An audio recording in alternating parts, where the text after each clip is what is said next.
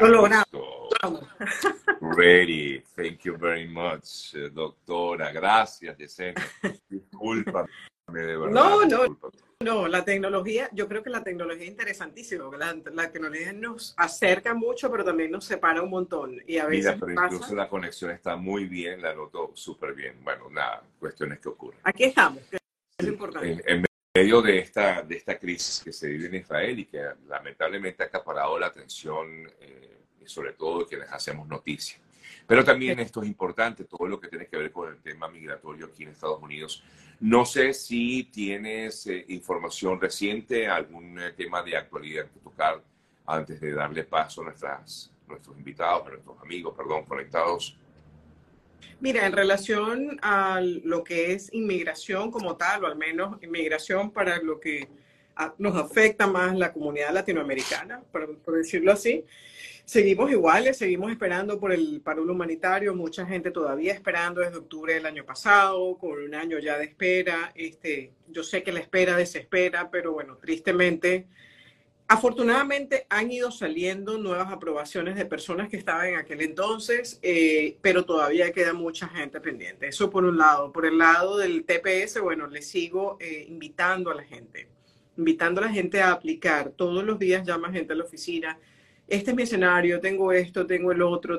ya estás aquí. No, hasta personas que no tienen ya estatus aquí, pero bueno, vivieron en un tercer país, tuvieron una residencia en un tercer país o lo que sea. Yo le digo, ya no tienes nada que perder. Aplica el TPS, porque ¿qué es lo peor que te puede pasar? Que digan que no, bueno, ok, dijeron que no, pero, pero por lo menos lo intentaste y es importante. Es importante recordarle a la gente quiénes pueden aplicar. El venezolano que estaba aquí antes del 31 de julio del 2023, no importa si tienes doble nacionalidad, no importa si entraste con esta, no importa si tienes visa de estudiante, con la excepción del tema de las visas de estudiante que tienes que cuidar tu carga, que, tu carga de créditos estudiantiles, que es requerida por la ley, este, las personas que entraron eh, desde un tercer país, o sea, y, y los he, lo he repetido infinitas veces, la oficina, y no solamente mi firma, muchísimas firmas de abogados hicieron en el momento del TPS anterior, TPS para personas que tenían residencias en un tercer país y hoy por hoy están aprobados.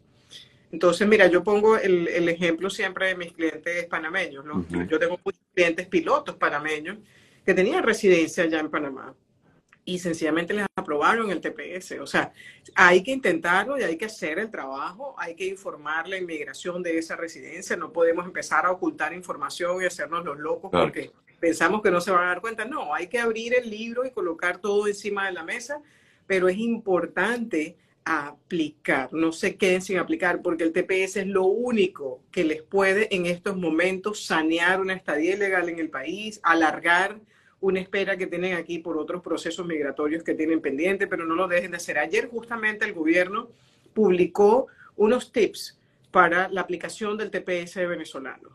Entonces me parece que están bastante buenos, están en español incluso también en la página de USCIS, lo pueden mirar dentro de los tips. Ellos dicen que es bueno aplicar en línea.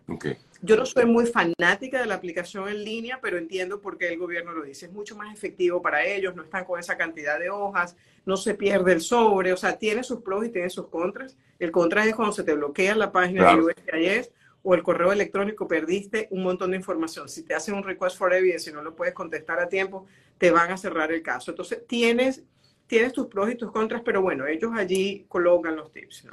¿Hay un límite, una fecha límite para eh, solicitar el TPS, Yesenia?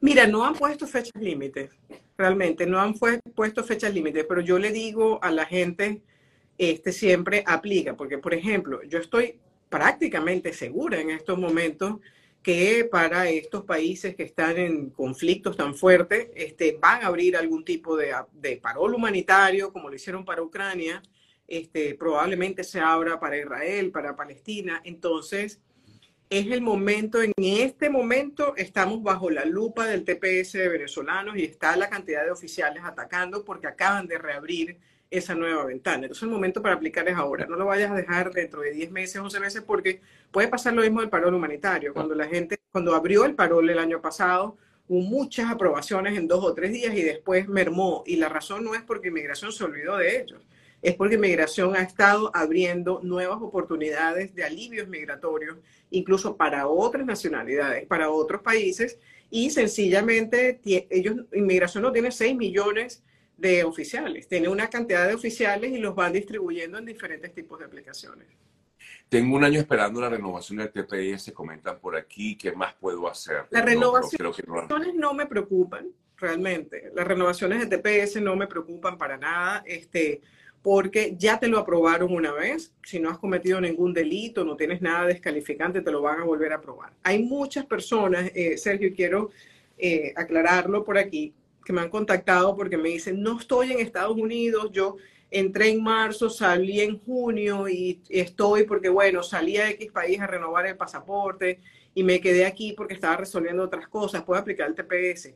El requisito es haber estado en Estados Unidos antes del 31 de julio. Ahora, si tu salida fue una interrupción muy pequeña en comparación con la estadía que has tenido aquí, podríamos alegar de que tu salida fue por algo circunstancial, pero que tú estás domiciliado en Estados Unidos. Pero créanme que tampoco perdamos el tiempo y el dinero aplicando un TPS. Salí en junio, pero ya estamos en octubre, pero es que yo salí a renovar el pasaporte. Inmigración no se va a creer eso. Eso te lo van a negar porque o sea, ni por más optimista que tratemos de ser, eh, cualquiera lo va a negar, ¿no?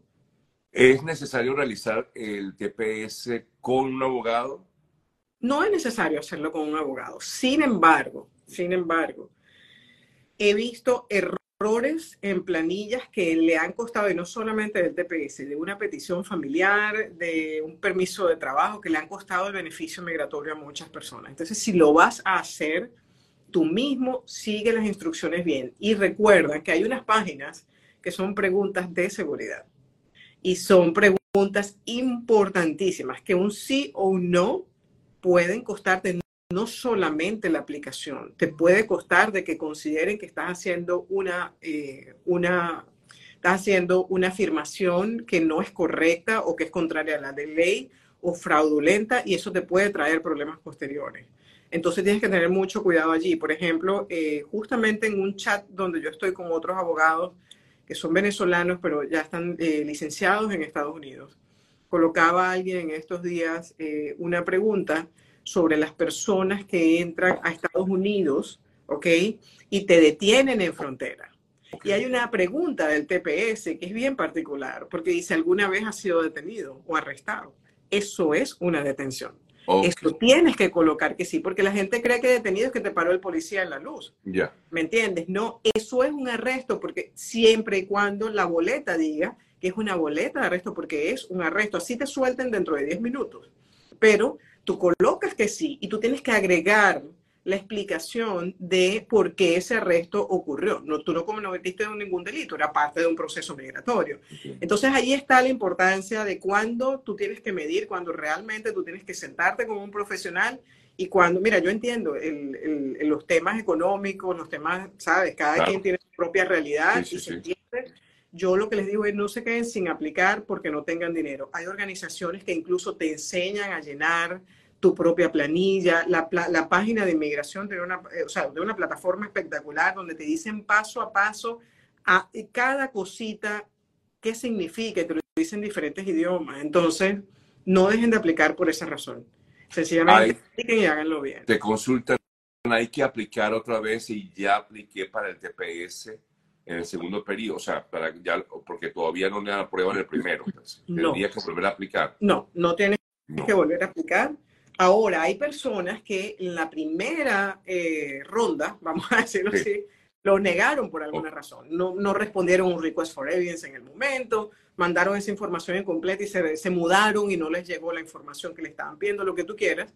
Reapliquen, porque ahora sigues calificando porque estabas aquí en el país antes del 31 de julio del 2023. Entonces, reaplica basada en que estabas aquí, es una aplicación nueva ¿ok? Y no estoy segura si la, si la planilla dice en algún punto este, si ya habías aplicado, si dice si aplicaste, di que sí, di que te lo negaron y que estás reaplicando, porque Sergio Novelli, nacido en tal fecha, en, Caracas, tal, es el mismo Sergio Novelli, la plataforma lo sabe y el oficial lo sabe. Si usted coloca que no y a ellos les sale que sí, bingo. Si solicité asilo afirmativo, ¿cuánto tiempo tendría para pedir EB2 no, que no tenga que salir?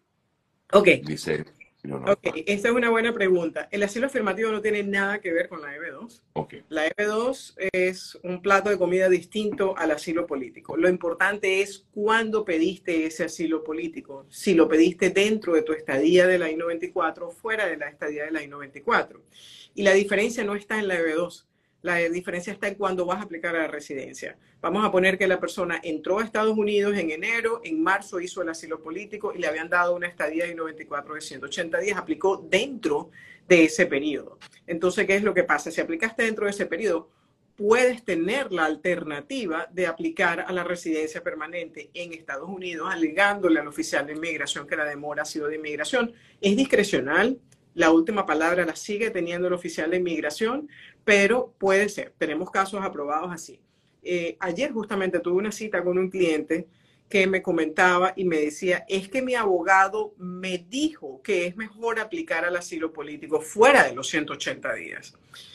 Señoras, hay que tener mucho cuidado porque tal vez lo que crees que puede ser una solución hoy, mañana te puede traer otro, otra, otra consecuencia. Y recuerden algo, que es a lo que yo más énfasis le hago y es la razón, créame, es la razón por la que yo me muevo de estado a estado, incluso país por país, a hacer este tipo de conferencias que yo hago.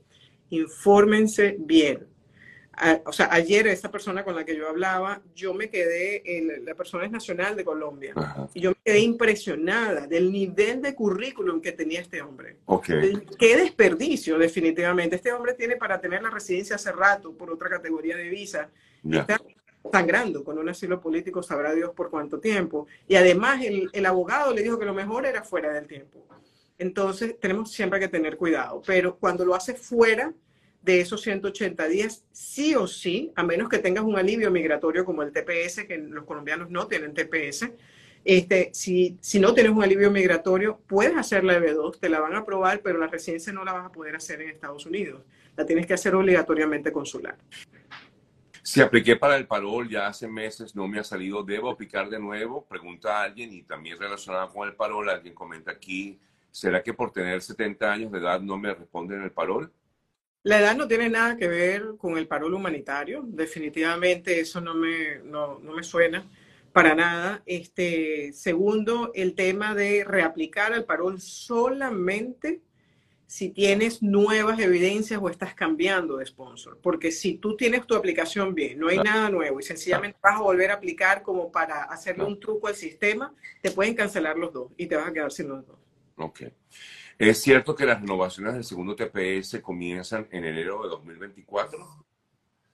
En enero del 2000, las del segundo TPS.